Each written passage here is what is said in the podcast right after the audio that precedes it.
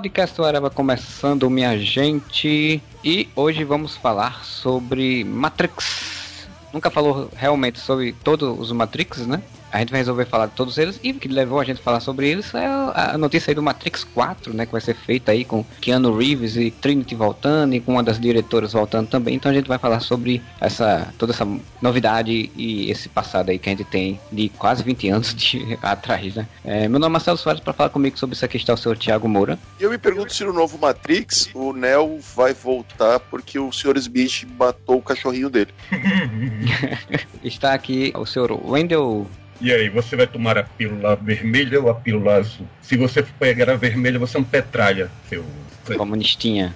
seu comunistinha.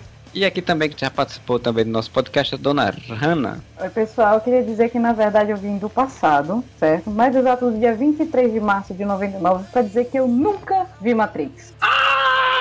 É isso aí, né? A pessoa que nunca viu Matrix vai falar sobre Matrix. É, to... é isso que eu achei massa. De qualquer... Totalmente pós-moderno, cara. Tá tudo certo, é. olha aí. Total, você é, tipo, vai fazer uma especulação com uma pessoa que nunca viu um filme e não sabe do que tá falando. É perfeito, é exatamente isso. Quem precisa de dados hoje dia? Dados, convicção basta. Pois bem, então a gente vai falar sobre Matrix, filme lá que surgiu lá nos anos 99, né? Foi em 99 que saiu. Foi, Exatamente. O lançamento foi no dia 24 de março de 99, a pré-estreia, né? Dia 31 de março a estreia e depois veio no Brasil lá para maio, 21 de maio. Antes de falar dos filmes, eu queria fazer uma pergunta bem, bem clássica, assim. Como é que vocês estavam em 99 para você pegar esse filme, né? Quem viu, né? É, é, Magro. Para receber, é, também.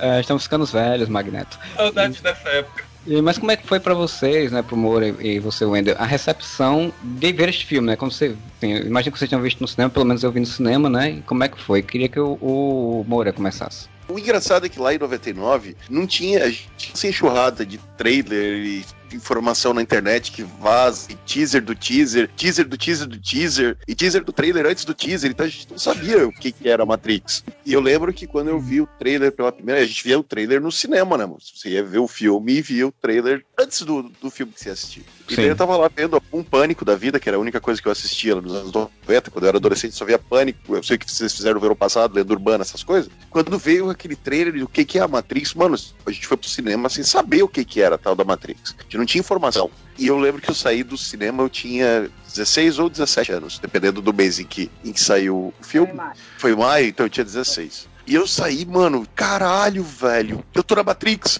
É a única explicação possível. Nós estamos todos na Matrix. Eu saí doido do, do, do, cinema, assim, acreditando que estava todo mundo preso dentro da Matrix e as máquinas tinham ganhado. Mereceram ganhar, inclusive. Tem um amigo meu que dizia que saiu do cinema querendo chutar as pessoas na rua, porque achavam que todos eram agentes da Matrix.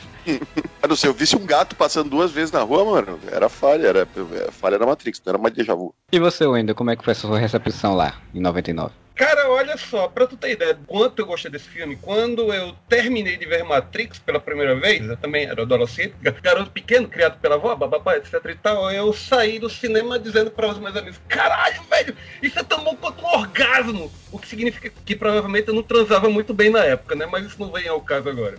é... Não, falando sério agora. Na época, o Moura estava dizendo aí, o que é que acontece? Nós não tínhamos essa coisa de internet ainda. Quando vai sair alguma coisa no filme, todas as informações possíveis e imagináveis estão disponíveis praticamente dois meses antes, não é? Não tem essa coisa de spoiler, a gente tem que se segurar, não tem essa coisa de rede social. Eita porra, daqui a pouco ouvinte novo deve pensar que a gente vivia na época dos dinossauros, eu entendo, é normal. Enfim, não tinha nada disso. Aí eu fui pego de surpresa. O que é que eu sabia na época? Eu sabia que era uma temática de cyberpunk, que é um gênero que eu sempre adorava, que eu sempre adorei até hoje, né? Isso já me impressionava. Tinha o Ken Reeves, que eu achava um cara bem legal. Tinha umas fotos que já circulavam sobre o filme, que a gente via na imprensa, assim, aquele visual do caralho, os caras todos de preto, com arma, papapá, aqueles sobretudo, ou seja, era o tipo de coisa que chamava atenção, né? Uma coisa que é interessante, até difícil de escrever para o público mais novo, que era um mundo antes dos super-heróis, né? A gente não tinha esse tipo de coisa, já não tinha essa coisa próxima dos quadrinhos, os efeitos especiais ainda não tinham alcançado aquele ponto e tal.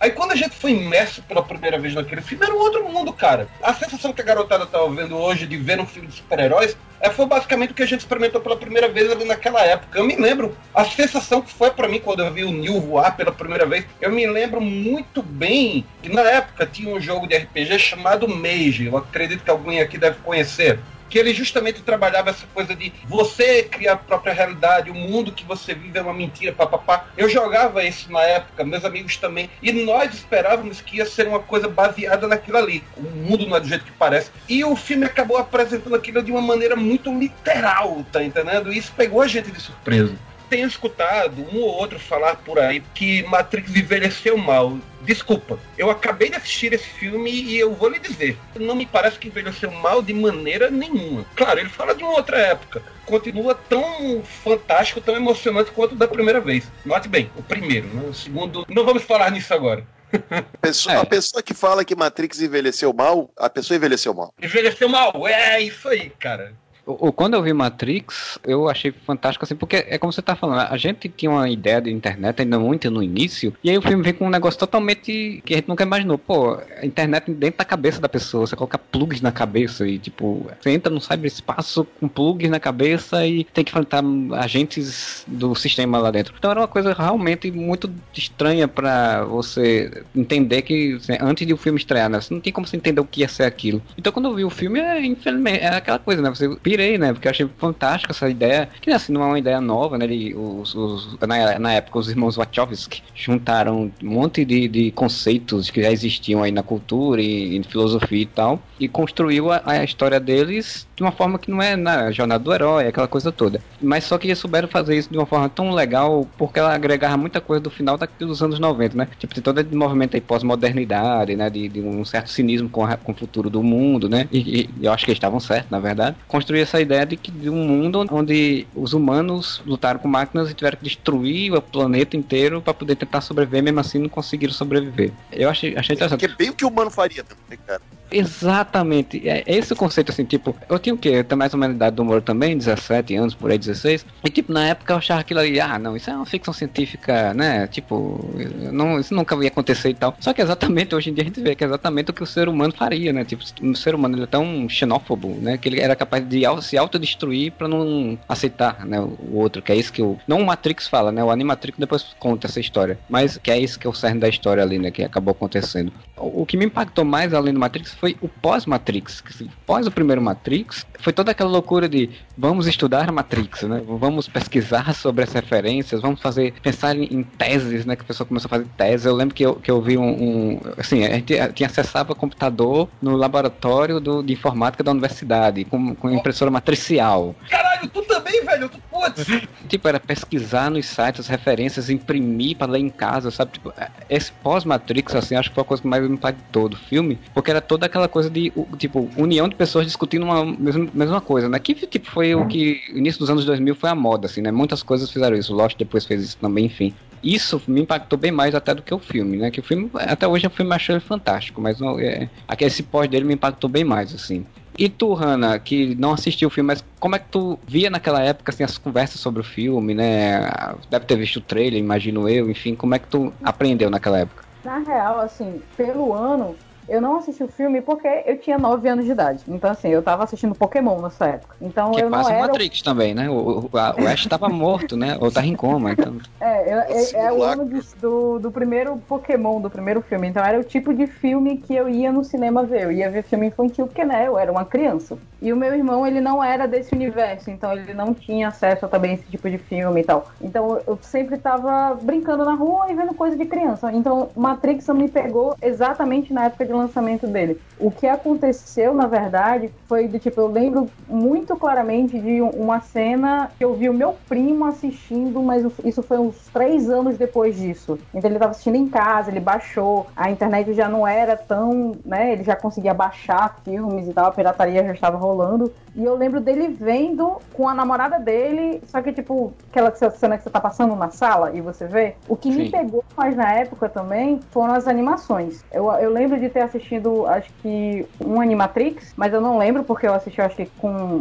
11 anos, alguma coisa assim do tipo. E assim, eu acabei pegando Matrix por osmose. Eu nunca vi um filme. Eu nunca vi o filme, gente. É sério, eu nunca vi o filme. Mas eu sei de coisas, porque assim, no ano de lançamento dele foi um ano muito marcante pro cinema cinema norte-americano de uma maneira geral. Tem grandes filmes no ano de 99. O Sexto Sentido também saiu no ano de 99 são filmes que eu assisti no lançamento, porque, como eu disse, eu era uma criança. Mas eu acabei, assim, como o Marcelo, que teve muito esse impacto, impacto do pós-Matrix, eu peguei muito o impacto do que, que o Matrix representou para o cinema, entendeu? Qual foi o marco, o ponto marcante de, de Matrix? Para quem estuda, tem a cultura da convergência, que Matrix é o principal exemplo de cultura da convergência, que é uma peça que se explica em várias outras mídias. Porque você tem o filme, você tem animação, você tem um jogo. Eu acho que eu cheguei a jogar uma fase do jogo, ou eu tô confundindo, não sei. Eu peguei muito mais essas coisas em torno de do filme do que do filme de verdade. Eu nunca vi o filme de sentar e assistir mesmo do início ao fim.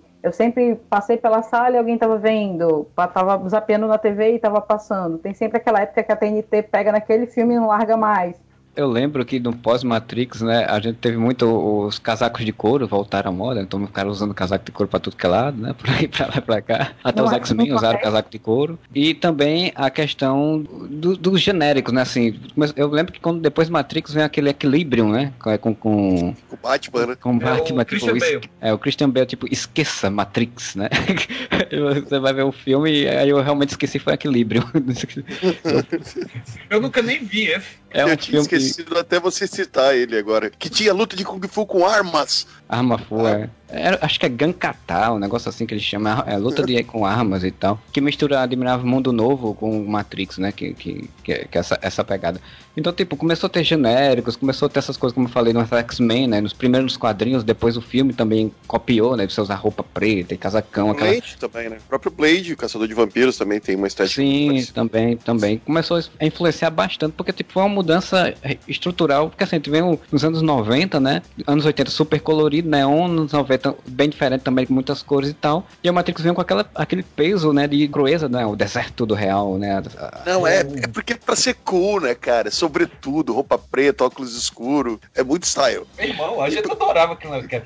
Tu falou uma coisa agora que eu acho interessante a gente mencionar, que é o seguinte, talvez dê a sensação de que Matrix era uma coisa muito nova na época, não era, porque quando a gente olha em retrocesso, o que é que você tem? Você tinha aquela coisa que o Marcelo mencionou agora, coisa da internet entrar direto na mente. Papá. Pô, aquilo ali era Cyberpunk do William Gibson, é, aquilo ali era Neuromancer. Ou seja, para quem conhece cultura Cyberpunk, aquilo ali não era nenhuma novidade. Aí você tem toda aquela filosofia, porque uma coisa que Matrix é, na verdade, é falsamente profundo. Ele tenta te passar aquela impressão de que, olha só como eu sou profundo, olha só como eu sou inteligente, olha como eu sou cult. Mas não é. O que, é que ele faz? Ele pega um monte de coisa picotada, de uma besteirinha que veio de, de Lewis Carroll, pega alguma coisa de Alice, traz para cá, pega a Caverna de Platão, conceito mais batido da filosofia que todo mundo conhece, mas traz para cá também. Aí você vai juntando aquelas coisas, bota aquela salada, bota todo mundo de preto com sobretudo e parece que você tá criando a coisa mais genial do mundo e totalmente nova. Não é. Mas a maneira que a coisa foi apresentada dentro daquele contexto da época, dentro, dentro daquela roupagem da época, literalmente até falando, daquela coisa pouco preta, velho. Até hoje eu guardo com orgulho meus óculos pretos daquela época. Puta que pariu. Eu queria aquele celular. Hoje em dia a gente riria daquele celular deles, mas porra, como eu queria aquilo naqueles anos. Enfim, ele apresentou uma embalagem tão bonita aquilo que marcou época. E estamos aqui agora, 20 anos depois, falando disso. E vamos provavelmente falar disso durante mais uns dois anos. Esse outro quarto filme que está vendo por aí for bom também. Coisa que eu, francamente, não tenho muita fé, não. Mas enfim, vamos ver. É a dança do Matrix. É a dança do Matrix. É um homem de preto com Diferente de outros diretores, outras pessoas que pegam um monte de referências, joga no filme para ser modernoso, mas não faz bem feito, o Matrix, ele junta isso tudo, mas ele dá diversão, né? Ele dá entretenimento para assim, Você tem boas cenas de ação, você tem uma história que é um fio de história, mas é uma história bem contadinha, com um encadeamento legal, você consegue entender o que tá acontecendo, você tem um vilão interessante, né? Você tem heróis interessantes, personagens interessantes, ele consegue construir isso, e é isso que eu acho que segurou esse filme tanto tempo assim de sucesso, né? Porque se ele não tivesse conseguido fazer uma história que entretesse a pessoa e a pessoa se interessasse por ela, toda aquela parafernália em cima ali de, de referência e tudo, não ia adiantar. Eu assisto muito o canal de crítica de cinema e tal. Uh, é um assunto que me interessa bastante. E eu, eu não lembro quem foi que comentou, mas alguém comentou assim do tipo, cara, se você compara Matrix com os filmes atuais de, de, de guerra, de luta, você sente em Matrix uma densidade no roteiro que os filmes de ação hoje nenhum consegue trazer. O cara até citou, ah, a cena de perseguição do Smith com o Neo demora para um caralho, se você for comparar com os filmes de hoje. Então, assim, é uma cena lenta, é o cara andando, lembra um pouco Terminador do Futuro, um, o cara parece que não morre nunca. O Smith também ele traz essa impressão de que não morrer nunca, porque até ele chegar no Neil, ele demora, ele anda devagar, ele anda num passo lento, a maneira como a, a luta também é coreografada. E foi um marco para o cinema também, aquela luta, porque a luta do, de Matrix era uma luta coreografada, era o que, que eles chamam hoje de luta limpa, onde a, a câmera não mexe, você consegue entender a logística, você consegue ver os movimentos, você consegue ter uma, uma referência muito num Kung Fu das lutas aéreas e afins. Tem esse marco também no, no cinema que traz essa nova roupagem, tanto na questão do enredo da ação, da maneira como você apresenta apresenta um filme de ação na técnica e também nos efeitos especiais. Não só a questão de luta, mas lançaram o Bullet Time, Bullet né? Que Time. todo É. comercial aí começou a fazer durante um bom tempo, né? Que era uma coisa, nossa senhora, você pega a câmera e gira em 360 e não sei o que, papapá. E é, exatamente, ele traz impacto em vários pontos que sustenta o filme, né?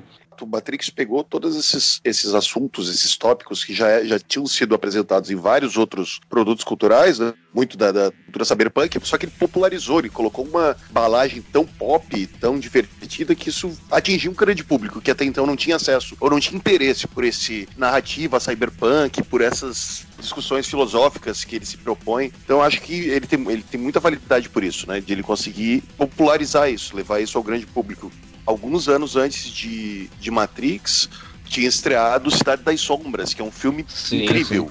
Não muito antes, acho que um ou dois anos, mas é. E sim, é uma temática parecidíssima, eu me lembro disso. 6 de novembro de 98, aqui no Brasil. É, Cidade das Sombras eu só, fui, eu só vim ver anos depois de Matrix, aí que eu fui entender né, as referências que ele tinha, assim como os Invisíveis do Grant Morrison, né? Que também só fui ler anos depois, que eu fui entender também que tinha essas referências ali, né? O Grant Morrison até hoje é puto com esse filme por causa disso. Ele disse que Matrix é totalmente chupado da obra de- dele, dos Invisíveis. É e totalmente refe- não, mas tem muita coisa, de fato. tem muita coisa. Tem. Essa verdade seja dita, tem coisa pra caçamba. Ah, mas É. ele passou anos fuçando o lixo do Alan Moore, cara, porque os Watch não pudieram fuçar o lixo dele também. Pois é, lixo é reciclável, cara. Todo mundo pega. Não existe nada original desse mundo.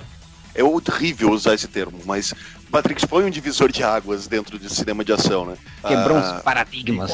o estilo de filmagem mesmo, aquele negócio do- da câmera 360, slow motion usado com sabedoria, Zack Snyder. Não pra qualquer bosta. Muito massa ver até hoje aquelas lutas tipo Trinity pulando e parando no ar, sabe? O golpe dá aquela, aquela pausa, que a câmera continua se mexendo, mas o tempo tá pausado, assim, tudo isso foi muito copiado, foi muito utilizado e foi muito parodiado, né? Oh. Depois daquilo ali era Shrek, era todo mundo em pânico, era todos faziam bullet time, né? Aquela cena da perseguição do caminhão no corredor de uma via expressa que tem motos e gêmeos. É em qual? É no Isso é 2, no no 2. 3? É no 2, é É no Reloaded. 2. É no 2 ou no 3? Não é no 3 É que no tem dois, não. Não, É não, no não, é dois. no 2. A É perseguição no com dois. a Kawasaki Ninja é no 2. Eu misturo os 2 e o 3 da minha cabeça, gente. É o que tem os gêmeos, é, gêmeos brancos, Ah, né? Com André. Albino. Eita, perdão, a marca da moto é Ducati, mas enfim, não, não veio o caso agora. Só uma última coisa sobre isso. Essa coisa de que Matrix, em certos aspectos, ele tornou esse gênero super-heróis que veio agora, que tá aqui agora com a gente, possível. Porque eu me lembro que essa coisa de caras golpeando a super força, os caras se movendo mais rápido do que a velocidade das balas, pá, pá, pá. depois o cara voando, o 2 e o 3 principalmente, esse elemento de super-herói. Eu me lembro quando eu vi o 3, aquela luta do Neil contra o Agent, do Agent Smith nos céus, lutando contra o outro. Caraca, velho, isso aqui veio o Superman contra Zod dessa maneira e tal, pá. E eu tenho certeza que muita gente viu isso naquela época e viu que havia potencial para filmes de super-herói, que dava para transpor isso. Se não fosse ele, provavelmente o gênero de super-heróis como conhecemos atualmente no cinema não teria sido a mesma coisa, ou pelo menos teria demorado mais para acontecer.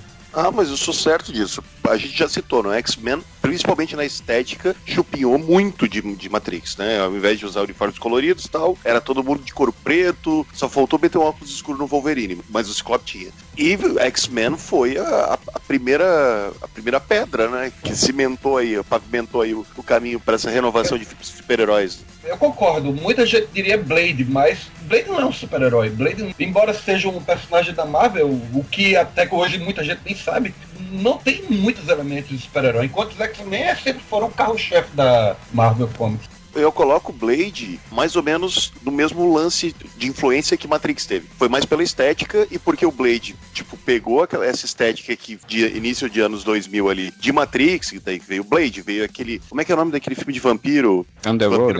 Vampiro é, Underworld, né? Eu só lembro daquele filme por causa do cara que parecia falar gargarejando o tempo todo. Lembra desse cara, o grandalhão? A Kate Beckinsale, que era a grande promessa de atriz dos anos 2000 também. Então, a minha esse... Lois Lane favorita que nunca aconteceu. Foram nessa estética, ajudaram a popularizar e daí veio o X-Men ainda nessa estética e abriu as portas para os filmes de super-herói. Mas de fato, Blade ninguém associava para super-herói, né, gente, cara? Blade para as pessoas era um filme de vampiro. Mas também tem a questão, por exemplo, Blade, é, a gente esbarra muito na questão racista, infelizmente. Porque Blade era um super-herói negro. E o movimento, ele não, na, pelo menos naquele ato ali, ele não é, por exemplo, tão representativo como é hoje. A gente não tá tirando o mérito de Blade. Blade realmente um caçador de vampiros, né? O vampiro, caçador de vampiros. Buffy, a caça-vampiro também tá aí. Eu acho que ele também não teria esse apelo porque ele não, não pega, entendeu? O público, como por exemplo, se Pantera Negra fosse lançado na mesma época que Blade, ele também não teria o impacto que ele tem hoje, porque a sociedade não é a mesma. Exatamente. O The Blade, além de, de desse aspecto e, e, desses outros aspectos, ele, ele, também é um filme de vampiro, que aí Sim. o pessoal, tipo, ah, é mais um filme de vampiro, ele é um, um, filme de baixo orçamento, assim, não tem essas coisas super megalomaníacas, né, que o Matrix tinha, por exemplo, né? Então isso tudo ajudou, né? Mas concordo completamente que se, se fosse um Pantera Negra naquela época, por exemplo, realmente não ia funcionar, não. E Matrix ele tem esse ponto significativo também por outras questões. Por exemplo, é um filme que fala de tecnologia quando a gente, quando a sociedade estava à beira de um, como é que chamava, gente? Bug do, Bug milênio. do milênio. Bug do milênio. Exatamente. Então, tipo, Até hoje estamos esperando por ele. Exatamente existia muito essa discussão sobre o bug do milênio. Então, Matrix, que é um filme extremamente voltado para a tecnologia, para controle de máquinas, para realidades né, alternativas e tal, ele fomentou também. Então, assim, no lugar certo, na hora certa, no momento certo. certo. Se ele fosse lançado dois dias depois, ele não ia ter tanto. Dois anos depois, ele não ia ter tanto impacto. Se ele fosse lançado dois anos antes, talvez ele não ter, tivesse tanto impacto. Eu acho que o, o ano de 99 ele é muito simbólico por causa disso é como vocês falaram, teve um filme muito similar antes, mas vamos dizer assim, que ali foi o rabisco da ideia. E agora eles fizeram, ok, essa ideia é boa, vamos lapidar ela, vamos, ela, vamos hollywoodizar, né? Deixar ela mais hollywoodiana possível, vamos jogar mais dinheiro em cima, mais tecnologia em cima. É que nem, por exemplo, eu acho que o diretor de Avatar, o diretor de Avatar já queria fazer Avatar seis anos antes de fazer Avatar. Então, quando ele começou a produção, ele fez, não, vai ser uma bosta, não vou fazer isso aqui porque não tem tecnologia o suficiente. Espera. Vou inventar minha própria tecnologia. Exatamente, tipo, vou perturbar o inferno criar é minha própria tecnologia. E Matrix veio com essa pegada. Por exemplo, hoje, side effects, né, os CGIs e tal, é, hoje em dia a gente olha pra Matrix e faz feio, horrível. Mas ao mesmo tempo a gente também olha para filmes da Marvel, por exemplo, sei lá, é, o Homem-Aranha, longe de casa. Você olha e você sabe quando é um bonequinho de plástico e não é o cara, entende? E essa identificação veio de Matrix, foi construída com Matrix. Que naquela época a gente passava, nossa, que efeito foda! Foi passando e foi mostrando pra gente, peraí, dá pra melhorar esse efeito também. Mas, por exemplo, reconhecimento facial, modelagem 3D começou em Matrix. Porque antes, querendo ou não, a gente fazia as coisas como um tubarão. A gente construiu o tubarão de verdade. Em Matrix a gente fez, não, peraí, vamos modelagem 3D, usar a tecnologia também dos videogames. A tecnologia dos videogames também foi utilizada para fazer Matrix, além de dinheiro. Dinheiro e um time perfeito.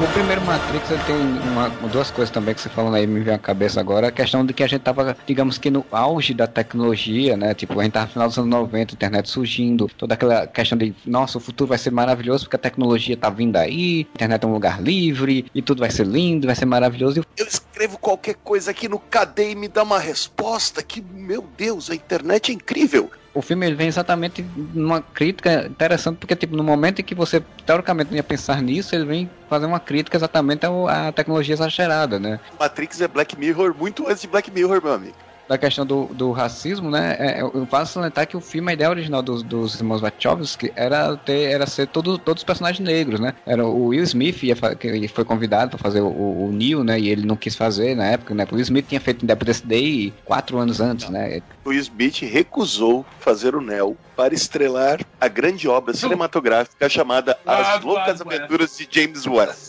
cair nas mãos do Keanu Reeves, né? Que não, não era um, um, um ator de ação, assim, tinha feito temperatura máxima, se eu não me engano, ou temperatura máxima não, velocidade máxima. temperatura máxima. Vários filmes que passaram no temperatura máxima. Gente, acho que o filme tinha feito aquele também Caçadores de Emoção, não era? Isso, era do surfista.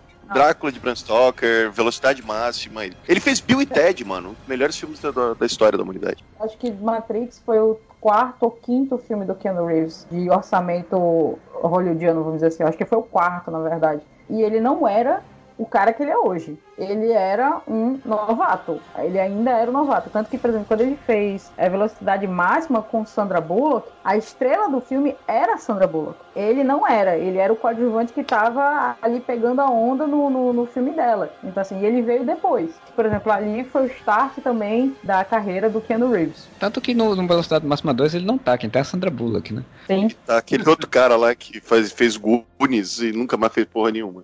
E o Carlinhos, e Carlinhos Brown. E Carlinhos Brown, não esqueça de Carlinhos Brown cantando A Namorada Tem Namorada. Fantástico. Só um, só um parênteses, além do Will Smith ter recusado o papel de, de Neil e que acabou indo pro Keanu Reeves, quem faria Morpheus seria Sean Connery. Só que Sean Connery leu o roteiro e disse que não entendeu não nada e recusou. e foi fazer o quê? Liga Extraordinária.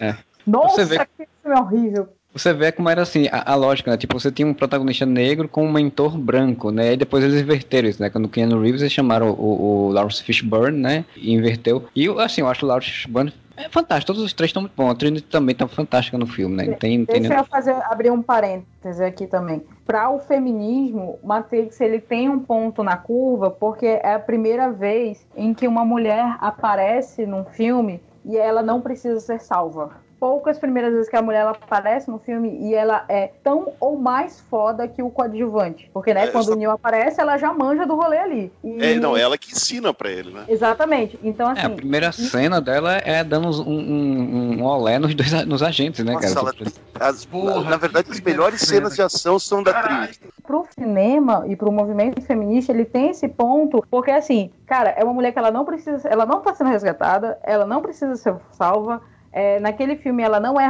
romantizada com ninguém, ela não sorri, ela não precisa ser bonitinha, ela não precisa ser agradável, ela tá ali para fazer o trabalho dela e ponto. E no final das contas, era isso que a mulherada queria ver, tá ligado? Caralho, como assim? Ela não precisa ser salva. Não, mano, ela não precisa ser salva. Eu só lembro de dois casos pré-Trinity, assim, que é a Ripley, do Alien, e a Sarah Connor no Exterminador do Futuro 2, né? Não no primeiro. Sim. São os dois os únicos casos que eu lembro de ter uma protagonista uma feminina, não é donzela em apuros, né? Em que o herói tem que salvar. A Ilha da Garganta Cortada, com Dina Davis. Alguém lembra se esse filme é antes ou é depois de Matrix? Acho que é antes. Ela era a protagonista heroína do filme. Ninguém é lembra de 95, A Ilha da Garganta Cortada. Ah, eu lembro desse filme. Ele tava na sessão da tarde, que ela era uma pirata. É, isso mas, mesmo. Mas ela ainda tem um, um quesinho de romance com o cara, entendeu? Que eu acho que em Matrix só acontece no segundo ou no terceiro, vocês que sabem. Ah, cara, não. O, o segundo e o terceiro quebra essa coisa dela não ser salva, né? Porque o terceiro, todo esse. Todo, tem todo o movimento sobre isso, né? É, é uma das coisas que eu tenho raiva do terceiro filme também. Por que, que mas, você mas, não tem raiva do terceiro filme? Eu tenho tudo. não, eu não tenho tudo, não. O fato dele investir, pra mim, eu já tenho muita raiva dele. Mas, mas vamos falar sobre aí, isso. Primeiro, ele tem esse ponto de, de, de quebra aí pra, pro, pra representatividade feminina. Acho que da mesma forma como a representatividade negra, você tem o Morpheus, né, que é o mentor, que Marcelo até citou aí. Feminina, você tem a mulher, a mulher que não precisa ser salva, que muito pelo contrário, ela manja muito do rolê. The answer is up there, Neo. It's the question that drives us. What is the Matrix? Pois bem, então vamos passar então agora para o outro ponto, né? Matrix fez um sucesso caramba, todo mundo gostou, os Wachowski tinham feito uma história fechadinha, com o final do filme, inclusive, tem um Superman né, voando, que ele voa, e aí você, nossa, ele voou, nossa, Superman, pode agora ter um filme do Superman de novo e tal. Tem um amigo meu que é, que é fanático pelo Superman, que ele disse, nossa senhora, é o Superman, agora a gente pode fazer um filme do Superman novamente, que ele voou. e, e... eu pensei quando eu saí do cinema. E aí, deu dinheiro pra caramba, então vamos fazer a continuação. Aí eles tinham apresentado Matrix como um filme fechado, e disseram, não, a gente pensou em uma trilogia. Vamos fazer mais dois filmes e, e, eles vão contar toda uma história longa e complexa e tal. Então fizeram Matrix Reloaded, terminologias de tecnologia, né?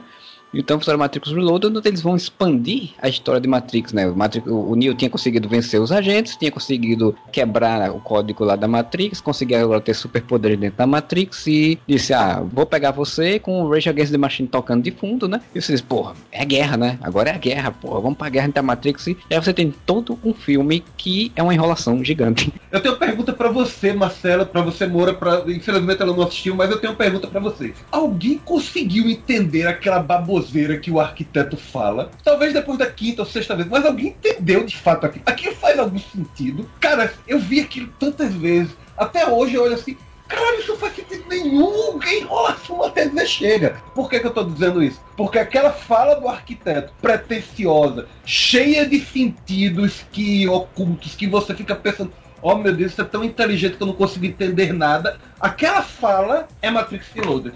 Olha como isso aqui é complexo, mas não é nada, nada. O jantar com o Merovingio e com a Mônica Bellucci é desse filme, né? Persephone eu não entendo, eu vi, eu, eu, devo ter visto esse filme duas vezes no máximo, porque eu vi no cinema, depois eu vi alugado em DVD para tentar entender, não continuei não entendendo. Mano, uhum. é uma uhum. cena pedíssima do Merovingio falando umas abobrinha pseudo-filosófica que caralho, meu.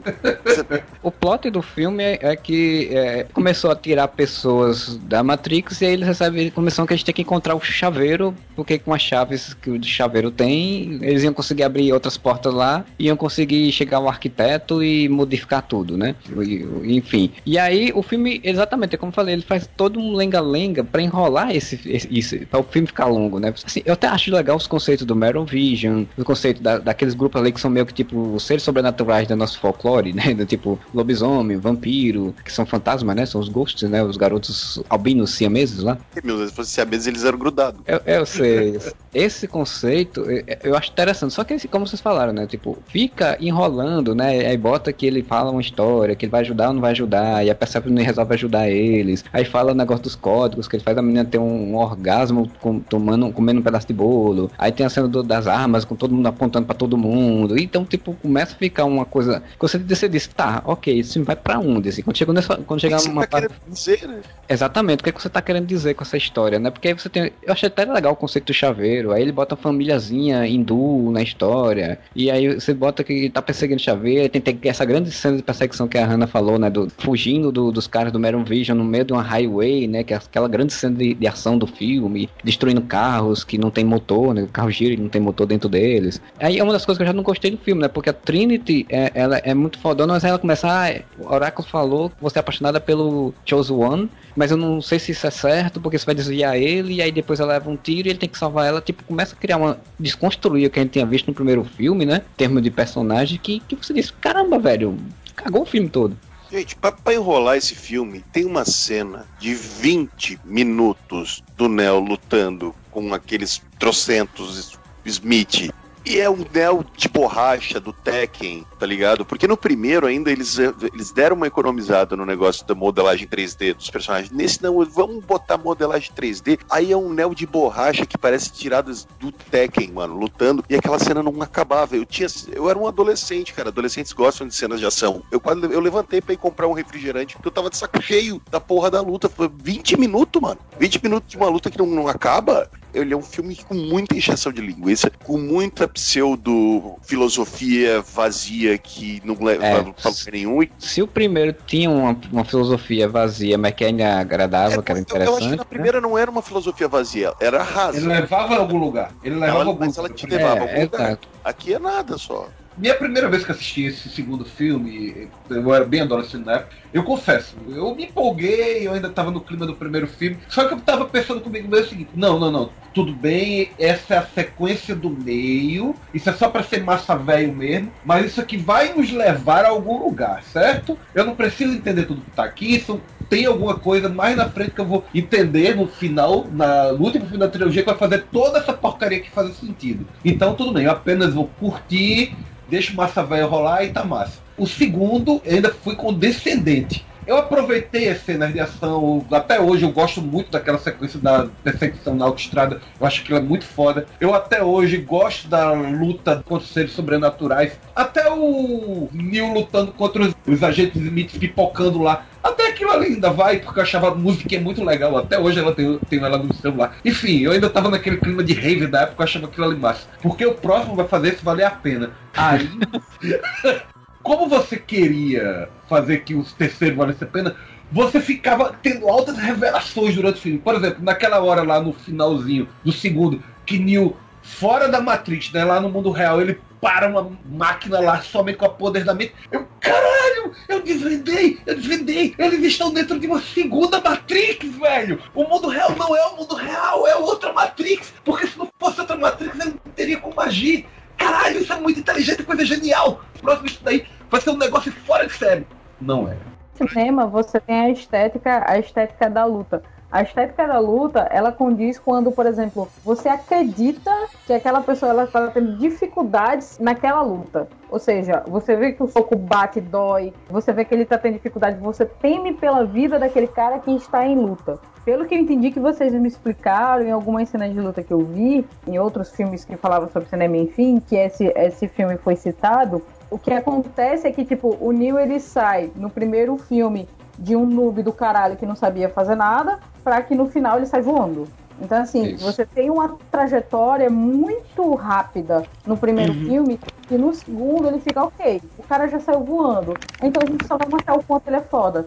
Então, nessas cenas em que tem grandes lutas, você não teme pela vida do cara. Porque você, gente, tipo, bicho, ele só sai voando. Tipo assim, o que, que mais pode acontecer? Se ele tiver em dificuldades, ele sai voando e pronto, acabou a luta. E aí você tem, por exemplo, as cenas com mil cópias puramente 3D mal feito, você não teme por aquela luta. Você vê que é só para mostrar o poderio gráfico que supostamente teria naquele filme. Ah, olha, a gente aprendeu a fazer modelagem 3D, a gente vai fazer agora uma cena de luta gigante de 20 minutos que é só com modelagem 3D. Então você não tem apego pela cena, pelos personagens, porque você sabe que no final das contas ele vai sair dali, porque a cada segundo que, a cada segundo que passa literalmente no filme ele está mais forte. E aí você fica com poucos elementos. Por que, que o Wendell gosta tanto da cena do carro, da highway, da, da, da autoestrada? Porque ela se aproxima bastante do real, do que realmente acontece. Parecem carros mesmo, de verdade. Se fossem tudo que parecessem carros de brinquedo ou de modelagem 3D, ele provavelmente não iria gostar tanto. Você tem primeiro essa quebra, né? Que você não tem identificação com o personagem, porque você não teme pela segurança dele. Você não acha que é de verdade por,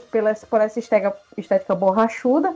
E aí você não tem esse vínculo. E como o cara é muito foda, porque ele já terminou muito foda, você encurta a trajetória do herói. Era para ter deixado ela um pouco mais esmiuçada no, fi no final do primeiro, do que o cara sair voando. Eu não sei quem foi de vocês que comentou que faz um paralelo com o Superman. Caralho, o Superman tipo, é um dos mais foda, tá ligado? Tipo, o bicho é de outro planeta, ele voa. Então, se você faz um paralelo com ele, você tá dizendo que esse cara é tão foda quanto o Superman. Então, fica muito difícil você preencher esse meio dessa história. Vai ser com o quê? Aí você tenta embolar o universo em torno da aquele cara para tornar a coisa toda mais interessante. Só que se você embola demais, você perde a clarividência do enredo. Qual é a clarividência do primeiro enredo? É do tipo, ó, você conhece o mundo real, né? É, pois é, o mundo real não existe. Tem a Matrix também, que é esse outro mundo. Então é muito claro, é muito óbvio qual é o, o, o enredo, o enredo da, da, do segundo filme? Você não tem algo muito claro. Você tem, tipo, uma chave, um engenheiro.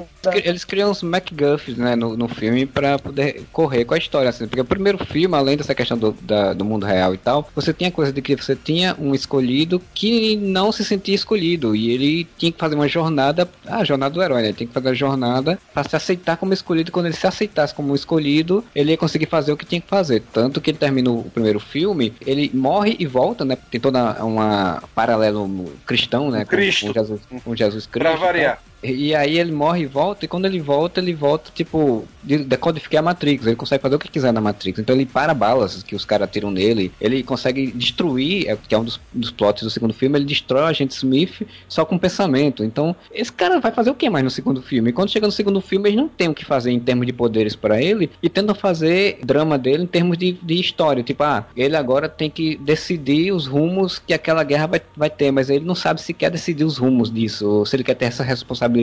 É, que a gente falou primeiro, o entretenimento e a história se cas casava, nesse segundo filme não se casam. E aí você começa a ter essas, essas complicações, né? Tanto que você falou que, ah, o que, é que ele vai fazer quando, no meio de uma luta? Vai voar. É exatamente como termina a luta com os monstros digitais, né? Tipo, com os Smith. Ele sai voando, ele empurra os caras e sai voando, porque não tem outra coisa para fazer. Que ainda criaram esse conceito, tipo, da tecnologia, né? O Smith volta como um vírus, né? Ele então se replica como um vírus, ele se replica, então ele consegue fazer várias cópias dele e começa a dominar os, os seres que existem dentro da Matrix e isso começa a corromper a própria Matrix. E é como ele tá corrompendo a própria Matrix, lá no final o Neo vai encontrar o arquiteto e ele faz um acordo com o arquiteto para tipo, ó, ok, você salva a Matrix, a gente deixa você em paz, né? Então, é, é, isso lá no terceiro filme. Então, quer dizer, ele, ele criou um, um, conceito de ter ligado à tecnologia até interessante, mas não conseguiu encadear as coisas de uma forma legal. É a dança do Matrix, é a dança do Matrix, é um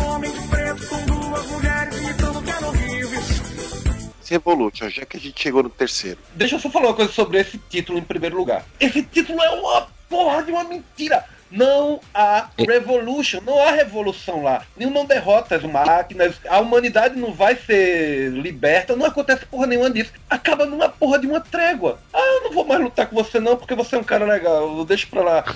Nós máquinas vamos continuar aqui escravizando a humanidade. Se vocês soltarem um ou outro, a gente não mexe mais com vocês, pronto, acabou-se. Não há porra de revolução, caraca.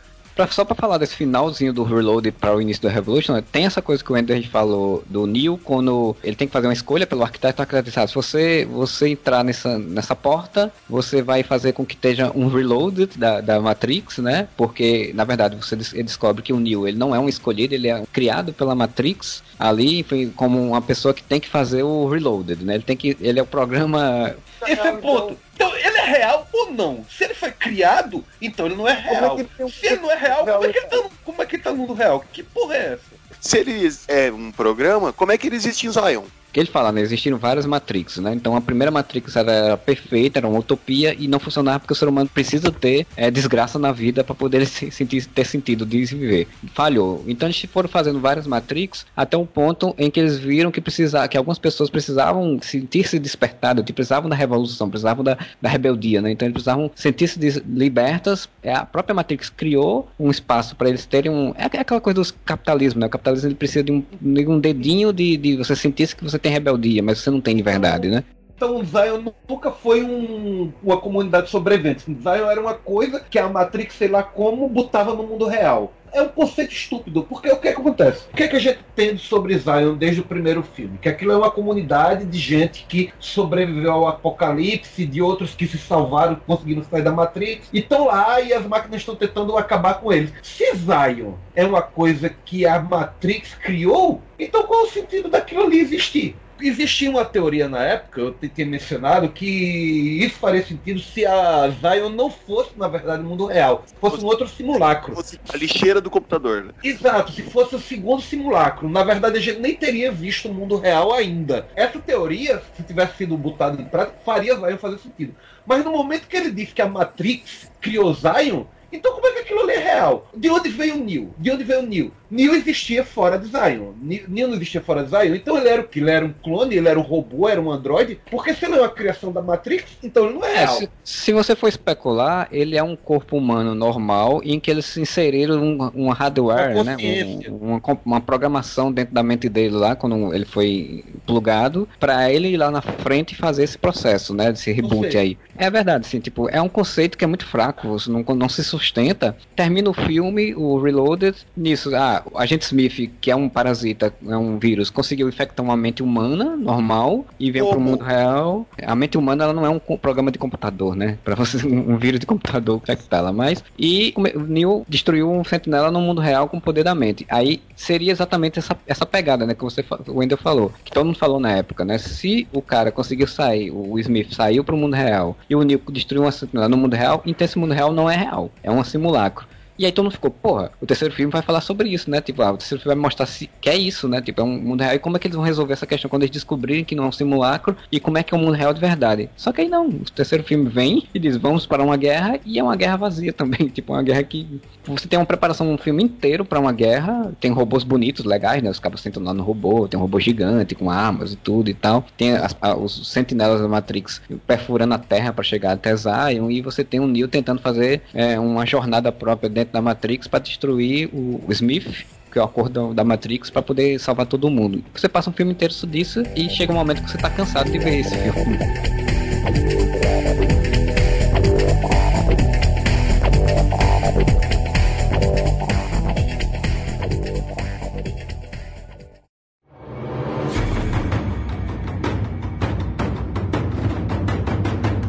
Eu nem lembrava do, do agente Smith infectando as pessoas fora da Matrix. Eu juro que eu nem lembrava disso. O que ficou na minha mente era o Neo é, destruindo o robô com a mente. E eu, caralho, mano, tá, por quê, como? Até hoje, faz 18 anos que eu tô querendo saber como é que ele fez isso, cara. E tem outra coisa, o Neo quando faz isso no final do segundo filme, ele entra em coma e aí a mente dele fica na Matrix perdida, né? Eles têm que voltar pra Matrix para resgatar a mente dele.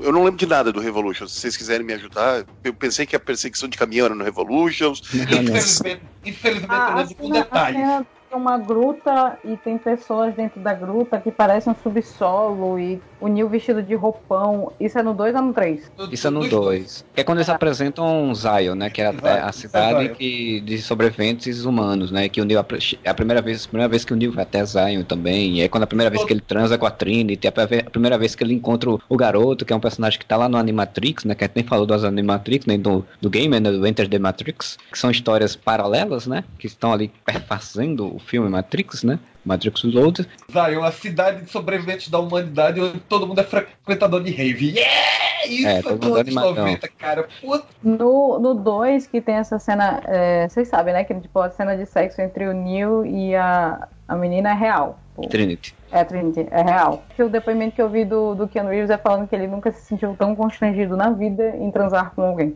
Peraí, peraí, peraí, calma. Retroceda, porque eu tava pensando que você tá falando de é real. Foi porque se passou em Zion, que é o mundo, entre aspas, real. Não, Mas você tá não. falando que em Hollywood mesmo a coisa aconteceu? A cena é real, é sexo, a cena de sexo real. A cena de sexo ali entre Keanu Reeves e a atriz é real. Eles fizeram de fato sexo. We yeah. Pra poder ficar realista, né? Porque as, Exatamente, para poder ficar realista. Uau, Ela já estava com, com, tá, tava com seus fetiches lá. Mas o, o Revolutions, ele começa exatamente com o Neo em coma, né? É, ele tá em coma e a mente dele tá lá na Matrix. O agente Smith na mente do carinha e estão voltando pra Zion. O agente Smith tá querendo matar o Neo, né? Dentro da mente do carinha. E aí nisso os caras acabam tendo uma, tem uma coisa lá que Trinity tem, e Morpheus tem que voltar pra Matrix pra poder resgatar Neo. Enquanto o carinha tá pra matar Neo e fica esse, essa, esse suspense, né? Enquanto isso, em Zion, eles estão se preparando porque eles sabem que os sentinelas e a da Matrix, os monstrinhos, os robozinhos lá, estão chegando para destruir eles, né? Esses são esses dois pontos da história que você vai acompanhando ao longo do filme. É, realmente eu apaguei muito Revolutions na minha mente. Eu tenho zero referência de Revolution. Ele não, não fez nenhum, nenhum sacode, nem no cinema, nem na sociedade, nem nada. Isso cinematográfico eu tenho, por exemplo. Eu acho que eu tenho mais do Animatrix.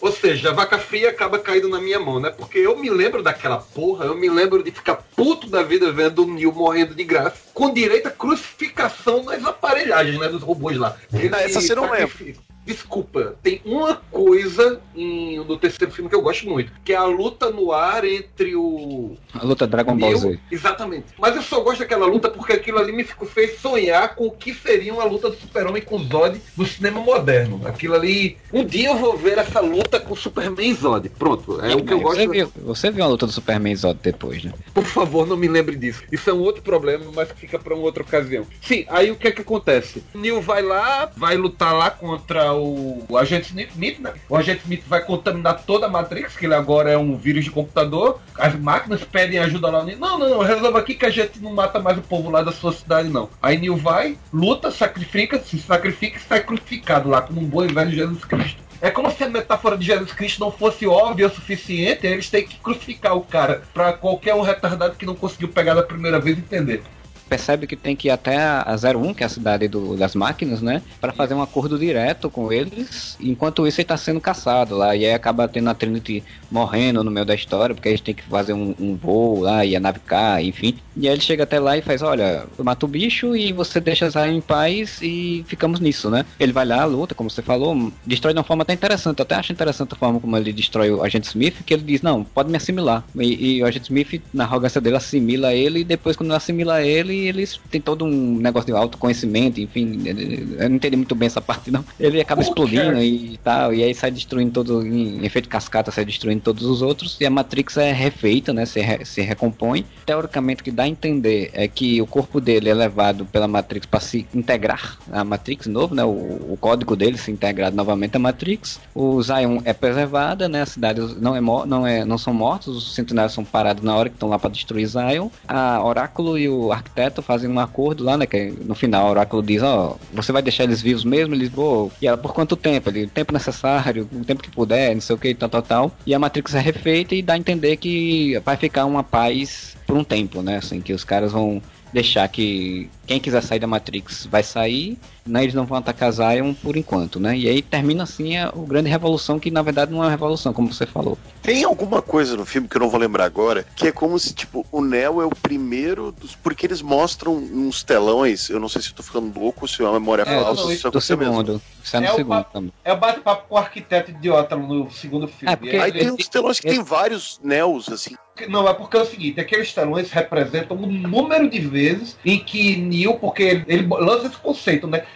Que aquele não é o primeiro Neo. Neo já houve inúmeras vezes antes. Aí aqueles telões, eles repetem todas as vezes em que o Neo chegou a exatamente aquele mesmo momento. Tá entendendo? É por isso que você vê diversas reações diferentes, só que é o mesmo Neo. Porque são as gravações de todas as vezes em que os News anteriores chegaram até aquele mesmo ponto para ter aquela mesma conversa. E todos é, o... tinham cara do Keanu Reeves? E todos é. eles tinham cara do Keanu Reeves, exatamente. É, é, eu, eu, lembro que algumas interpretações dizem que ali não seriam necessariamente as gravações de todos, mas tipo as reações possíveis que o Neil teria e que é o arquiteto analisando computação, né, com a questão de computação, analisando todas as possíveis reações dele e tal, enfim. Não, isso não pode ser pelo seguinte, note bem, porque o, o arquiteto, ele diz, ó, todos os News que vieram antes foram por esse caminho, tomaram a decisão tal. Aí o Neil atual vai surpreender ele pela primeira vez que ele vai tomar uma decisão diferente. Ele escolhe não salvar Zion para salvar o amor da vida dele, que é, que é a Trinity. Inclusive ele faz uma, uma cirurgia kármica lá, uma cirurgia cósmica lá, né? Que ele mete o dedo na, na, na aura. Na aura dela, né? É, esse é o grande diferencial nessa encarnação atual de Neil, porque dessa vez ele reagiu de uma forma diferente. E o arquiteto esperava exatamente a mesma reação de sempre, porque ele chega e diz: Eu sinto agora em você, eu noto sua respiração. Nesse exato momento você está pensando isso, isso e aquilo. Agora você está pensando isso, isso e papapá, como se estivesse passando por isso pelas milhões de vezes, só que dessa vez ele pá, faz algo diferente. É a temática do livre-arbítrio, né? De que ele, ele, por mais que seja determinista a história ali do arquiteto, ele tem um livre-arbítrio de escolher o que ele quiser. E ele escolhe salvar a Trinity e acaba detonando o, a Matrix, porque a Matrix precisa do reboot. Ela precisa que você bote o Windows lá de vez em quando e faça um, um reboot do Windows para funcionar. E no Revolution termina desse jeito. Então, assim, quando termina o Revolution, você diz, ok, ok, o filme foi ruim e tal, mas chegou um final. Teve um, um final ali, teve um, um acordo e tal, e beleza. Então, quando eles anunciaram Matrix 4, e sim, fazer um filme a continuação de Matrix, já faz tempo que eles estão falando, fazer uma continuação, já falaram de várias histórias possíveis. Até uns tempo atrás falaram do Michael B. Jordan, né? Fazer um papel, um papel no filme, ser o protagonista de um novo filme.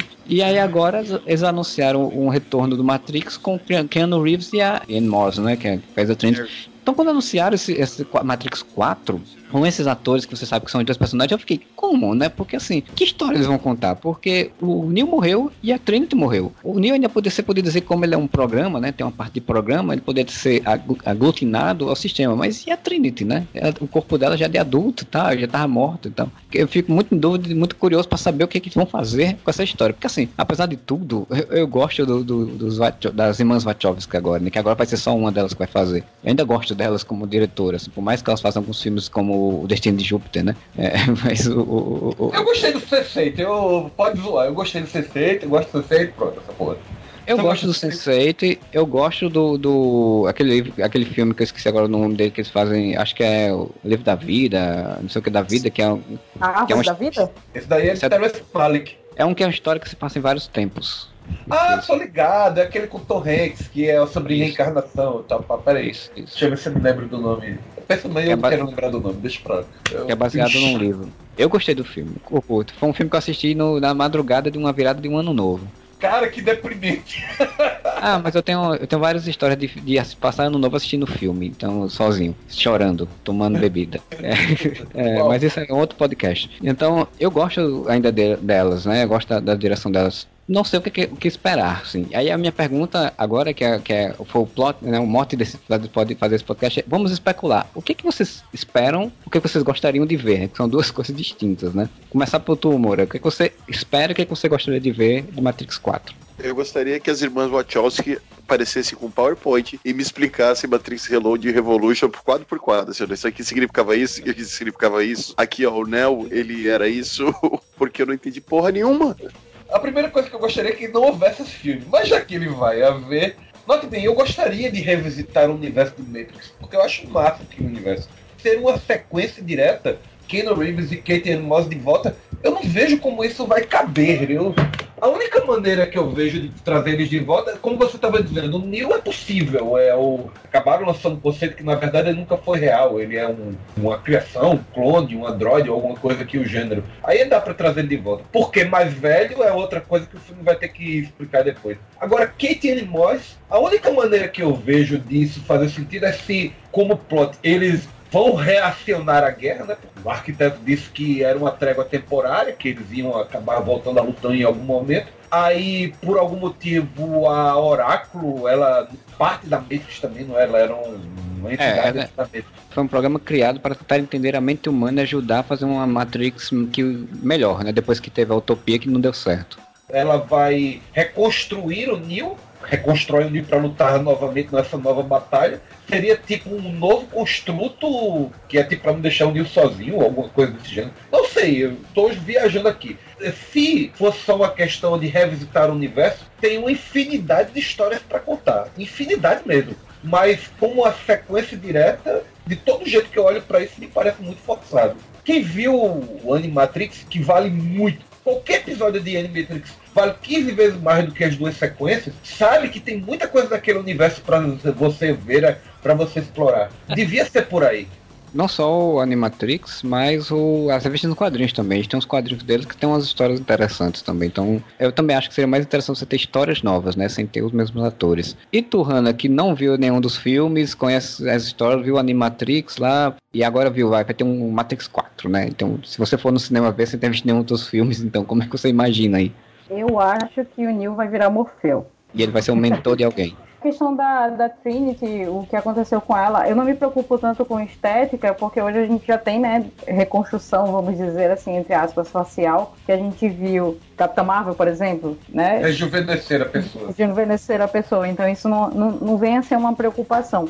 O que eu espero, na verdade, é que o roteiro ele volte a ter um pouco a pegada do primeiro, a velocidade do primeiro. Um pouco mais explicado, para, por exemplo, talvez destravar o que aconteceu entre o segundo e o terceiro, que vocês mencionaram aí. Explicar alguns gaps que ficaram na história, né? Porque, assim, querendo ou não, às vezes os roteiristas eles não preenchem todos os as lacunas do roteiro exatamente para ficar essa especulação infinita. É o que dá o gás e o boom que as pessoas começam a comentar e explicar. Aí, acho que a ideia também era fazer um pouco isso. Mas eu espero que no 4 eles tragam a, as respostas, né? Ou então pelo menos criem lacunas melhores, tragam um novo ritmo filme que se assemelha um pouco com o primeiro, já que deu muito certo. Eu não tô falando só em questão de velocidade, mas, por exemplo, as lutas serem melhores, talvez uma nova questão na Matrix. A gente tem muitas questões hoje na tecnologia que elas podem ser inseridas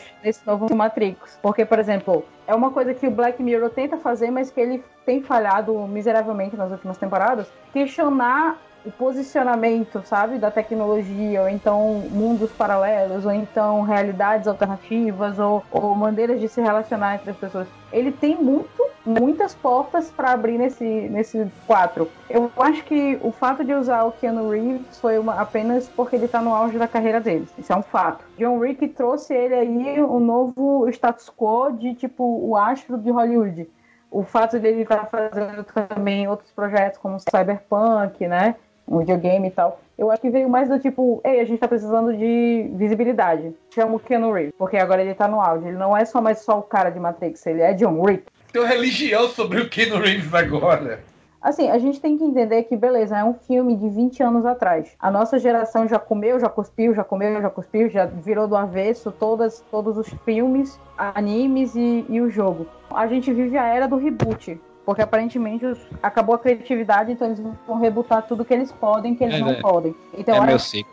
Eu acho, é, é cíclico. Então, assim, eu acho que esse 4 ele vem para apresentar Matrix para nova geração. Porque assim, meninos, queria dizer que depois desse programa eu vou assistir Matrix, a trilogia. Pelo que vocês falaram, eu acho que vale a pena sentar e assistir o filme e depois os animes ou então antes, não sei essa nova geração não vai ter essa mesma paciência que eu tenho para voltar 20 anos e assistir três filmes que têm várias, várias questões técnicas. Então eles precisam refazer o filme para reapresentar o filme. Então eu acredito que vai ser mais isso, uma, repre uma reapresentação do filme para a nova geração para ganhar dinheiro, bilheteria. E é isso que Hollywood sabe fazer agora. Reboot. Isso é verdade, assim, eu, eu acho assim que é muito mais interessante você fazer novas histórias de fato, de Matrix, como ele é um universo cyberespaço onde você pode reconstruir de qualquer jeito, você pode fazer qualquer tipo de história com ele, né? O Animatrix mesmo mostra bem isso, que tem uma história muito boa do, do da Trinity, Japonês. que é hoje tem a história do ah. detetive, né? Que é a história de uma história de detetive, que é, que é uma história no ar, né? Eles, a ambientação é no, naquele presente de Matrix, do final dos anos 90, mas a história é uma história no ar, assim. Então ela, ela abre muito espaço para ter várias histórias. Tem a história lá meio japonesa que você falou, né? De samurai, dos garotinhos que descobrem a, a casa que fica.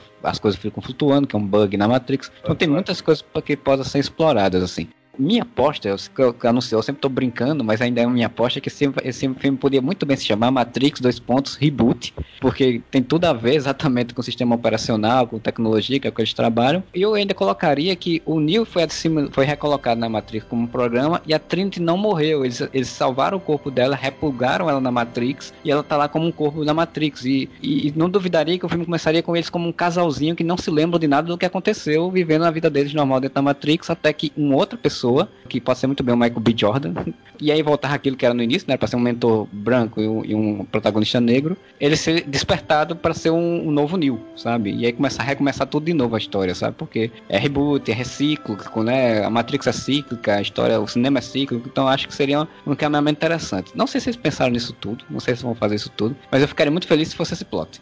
Eu gostei só nessa realidade que você está imaginando, nessa versão que você está imaginando. Eles estão dormindo dentro da Matrix, de novo, eles estão vivendo aquele mundinho deles lá, felizes, os dois juntos, sem saber quem eles eram, sem saber o passado deles, é isso? É, porque assim, eu imagino que a, a forma que teria de manter eles, eles é porque eles não morreram, né? Eles estão vivos, os corpos, os corpos deles. Então, o que é que os robôs fariam? Para mim, na minha concepção mais óbvia, seria pegar os corpos deles e repulgar. Seria novamente e deixar eles sem memória. Tá aí. É.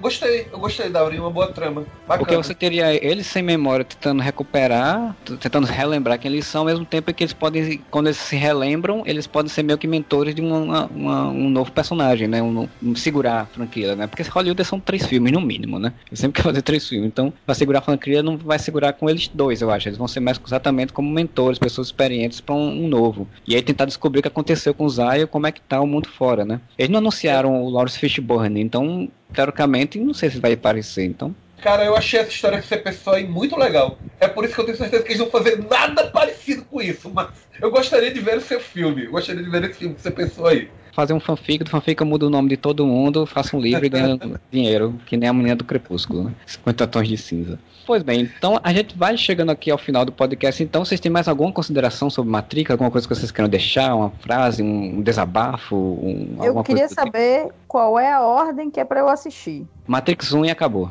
É.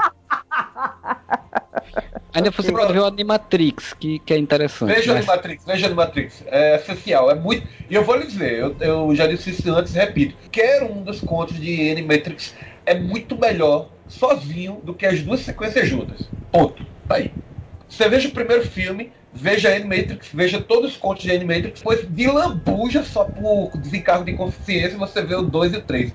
Sabendo que é uma bosta, mas. É se, se tiver um tempo de sobra, se tiver assim, ah, bobeira, nada pra fazer, vou ver isso aí. É, não, pessoal, eu tô, eu tô meio não, sem tempo de sobra, eu tenho que assistir todos os Harry Potter que eu nunca assisti também.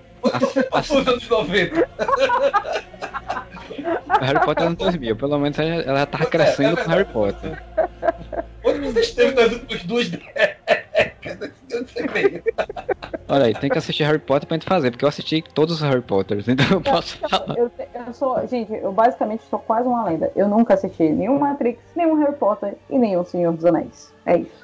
Caraca, não, Senhor dos Anéis é, é, Senhor dos Anéis é triste, realmente. De fato. Você nunca viu nenhum Senhor dos Anéis, você pode começar assistindo o Hobbit, que é um prequel. Não, não pode, não pode, não pode. Esqueça o Hobbit. Esqueça o Hobbit. Vá ver o Senhor dos Anéis. Faça, faça esse favor a você mesmo. Mas assim, Esque... em minha defesa, em minha defesa, eu nunca, eu nunca assisti, por exemplo, Harry Potter, Senhor dos Anéis, que isso é tudo ali mesmo na mesma época eu estava muito ocupada, ficando com outras garotas, e em minha outra segunda defesa é que eu prefiro ler o livro antes de ver o filme. Então o que, que eu estou fazendo agora? Lendo Harry Potter 1, A Pedra Filosofal, para poder assistir o primeiro, primeiro filme. Eu gosto do seu ponto. Leia o Senhor dos Anéis, então. Faça isso. Faça favor a você mesma. É uma obra-prima. Independente de qualquer filme, independente de qualquer outra coisa, é uma obra-prima. E provavelmente você ainda vai. O universo do Tolkien vai lhe encher o saco dentro de alguns meses, porque eles vão fazer toda uma série de HBO em cima dele. Leia o Senhor Bom, dos Anéis. 24, 22 episódios, né? Leia o Senhor dos Anéis. Faça esse favor a você mesmo. Tá, quando eu terminar de ler Harry Potter, eu vou ler Senhor dos Anéis, então. Mas eu te pergunto, Hannah, a menina de 9 anos de idade que assistia Pokémon, assistiu o Detetive Pikachu? Não, quis segurar pra ela mesma ainda aquela cena em que ela viu o Ash morrer, virar pedra e chorar. Então eu decidi deixar essa imagem no meu coração. Do mesmo jeito que eu não assisti Rei Leão, porque eu prefiro a animação mil vezes. Eu prefiro deixar essa memória. Porque é um clássico. Tem horas que clássicos é melhor deixar com clássicos e reboots. Deixa pra nova geração deixa a nova geração assistir Detetive Pikachu e Rei Leão, essa nova versão aí. Eu prefiro ficar com a fita de VHS verde, Ash virando pedra e eu morrendo de chorar no cinema sozinha. Eu não vejo essa coisa do Ash virando pedra, mas essa coisa de reboots você tem um ponto. Porque eu que... toda vez alguém chega pra mim pra dizer, não, tem uma just... qual a justificativa pra reboot? Aí não, é pra apresentar a porra do filme pra nova geração e tal. Aí caralho, velho, essa nova geração não pode comprar um DVD não, ou coisa parecida, porque, não, pelo verdade, amor de eles Deus, não vão cara. entender. A, a, a real é a seguinte, eles não vão entender a magnitude de um clássico, porque eles não conseguem se colocar naquela situação atemporal. Por exemplo, os clássicos dos anos 90 para cima são os meus clássicos, entende? Por exemplo, Rei Leão, o desenho animado é um clássico para mim. Mas, por exemplo, eu não tenho esse mesmo apego com Laranja Mecânica. Eu entendo, como estudante de, de, de, audiovisual, a importância que Laranja Mecânica teve. Mas, sinceramente, quando eu vi o filme, eu não gostei. Talvez eu venha gostar no reboot. Entende porque precisa ter o reboot? Existe aquela camada que consegue acessar aquele clássico, existe a camada que não consegue acessar o clássico. Mas o estúdio ele precisa do dinheiro das duas partes, então por isso que ele faz o reboot. O único reboot que eu realmente gostei muito foi o reboot de Bravura Indômita. Cara, mas também, porra, o original do Bravura Indômita é muito fraco. Pois é, e, e um filme que eu tava contando muito em ver um reboot foi um dos meus filmes clássicos favoritos, que é O Dia que a Terra Parou. Eu, porra, O Dia que a Terra Parou. Keanu Reeves. Eu sempre imaginei, caralho, esse filme aqui, se eles fizessem esse filme com efeitos especiais de primeira, isso ia ser um negócio genial, isso ia ser um negócio muito foda. Aí quando anunciaram que ia ter caralho, vai ser um filmaço, porra. Caramba, velho, eu não troco aquela filmeco pelo meu clássico dos anos 50. Nunca, nunca, nunca, nunca, nunca. Filme imbecil. Só um desabafo. desabafo. É, mas eu tenho que falar que Laranja Mecânica não merece um reboot, não. Tá bom lá onde, onde tá, já é um filme muito bom. Tá, fique lá. Não precisa ter reboot no Laranja Mecânica, não. Mas eu concordo com, com esse ponto. Assim como música precisa ter covers, porque as pessoas só conhecem, às vezes conhecem pelos covers, depois que vão ouvir o original. Mas é isso mesmo, eu queria primeiro, uh, queria agradecer a presença aqui do Wendel, meu, obrigado por mais uma vez participar. Lembre-se, pílulas vermelhas, meu povo, pílulas vermelhas, não esqueçam, vermelhas. Já que a gente falou de rave, se você estiver numa rave e alguém te oferecer uma pílula vermelha ou uma azul, não aceite, não use drogas. gente, faça o dever de casa, assista a Matrix. É isso aí. E só pra complementar que o Wendel falou que não fez essa parte do, do, do Ash virando, virando pedra, é porque o Ash é cinza. Se ele virar cinza, você ia já ter visto, né? Puta que pariu, cara. Eu não acredito que tu falou isso. Não, agora eu vou embora, eu vou dormir. É, Tchau. boa noite, pessoal. Muito obrigada pela participação. Bem, então a gente chega de fato ao final do nosso podcast. Você curtiu? Você entra lá no nosso site areva.com e na postagem deste episódio do podcast, deixa seu comentário lá, diz o que, é que você achou do Matrix, o que, é que você achou do Reloaded, do Revolutions e o que é que você acha do Matrix 4, quais são suas ideias sobre o Matrix 4, o que é que você acha que vai acontecer, né? Ou você pode dar no nosso Facebook, nosso Twitter, nosso Instagram, todos com arroba Areva com dois As no final neste caso, para dizer o que, é que você acha, ou ir para ver também nossas postagens sobre notícias de cultura nerd, que a gente sempre está colocando lá, cultura pop, sempre está tendo notícias todo dia praticamente lá. Você também pode ir lá no nosso catarse.me barra podcast financiamento coletivo, né, que mantém o nosso site, mantém nosso podcast, mantém nosso feed, mantém tudo, né, mantém tudo que a gente utiliza aqui, é com esse financiamento coletivo. Você pode ir lá, tem umas faixas de valores de apoio, você escolhe a faixa, tem uma recompensa para cada faixa, e assim você vai ser padrinho ou madrinha, assim como Bruno Felipe Costa e Josué Gentil da Cunha são nossos padrinhos campeões, Aline Maricida Matias, nossa madrinha defensora, e a Júlia Mendes, nossa madrinha Liga da Justiça, que nos apoiam todo mês, e a gente agradece muito porque mantém a nossa estrutura funcionando, né? Também de avisar que agora somos parceiros da AVEC Editora, né? E a AVEC, inclusive, está com pré-vendas de livros, né? Está com o Enigma da Adormecida, que levanta a seguinte questão, né? O que você faria se acordasse em um lugar completamente estranho, com sete pessoas estranhas, e descobrisse que já não está em sua cidade, sua cama ou sua realidade? É um livro da Simone Marx, que está lá na pré-venda no site da AVEC Editora. Entre lá, aveceditora.com.br AVEC, aveceditora.com.br né? Está lá esse material em pré-venda, assim como Viajantes do Abismo do Nicolene Witter, que é a história de desertos que avançam cobrindo cidades, a história de um mundo à beira da destruição. Também está lá em pré-venda e também está lá em pré-venda no site da VEC Editora, o Sherlock Holmes e a Sabedoria dos Mortos. Né? Sherlock Holmes, todo mundo sabe quem é, personagem que está em domínio público. E aí o Rodolfo Martinez, o Martinez, é, desculpa aí Rodolfo, se está ouvindo, não sei qual a pronúncia, mas Rodolfo Martinez lançou esse livro aí pela VEC também, a Sherlock Holmes, a Sabedoria dos Mortos, uma história policial envolvendo aí todo um sobrenatural, né? Eu, interessante, sempre interessante, adoro histórias policiais, adoro histórias de detetives, então com certeza irei conferir esse material depois. Falando de livro também, avisar então fazer uma propaganda, fazer um jabá próprio, né? Que tô com um livrozinho lá, um e-book na Amazon lá, que é o Baltazar e o Planeta Jurássico, que é um livro aí de sci-fi ou space opera, que mistura dinossauros, mistura mercenários, mistura tecnologia, mistura um monte de coisa. Tá lá um livrozinho lá para venda no site da Amazon, você tem um linkzinho lá no site do Areva, você entra lá no areva.com, tem lá um linkzinho para você ver, conferir o material se você for comprar, espero que você curta e aí você me diz, manda um e-mail, manda um contato, manda uma mensagem dizendo o que, você achou da história e se você quer ver mais histórias ambientadas nesse universo que eu criei para o Baltazar e o planeta Jurássico. Né? Então é isso, a gente volta semana que vem com mais um podcast e whatever! Eu tenho muitas amizades virtuais. Eu bato papo pelo meu computador.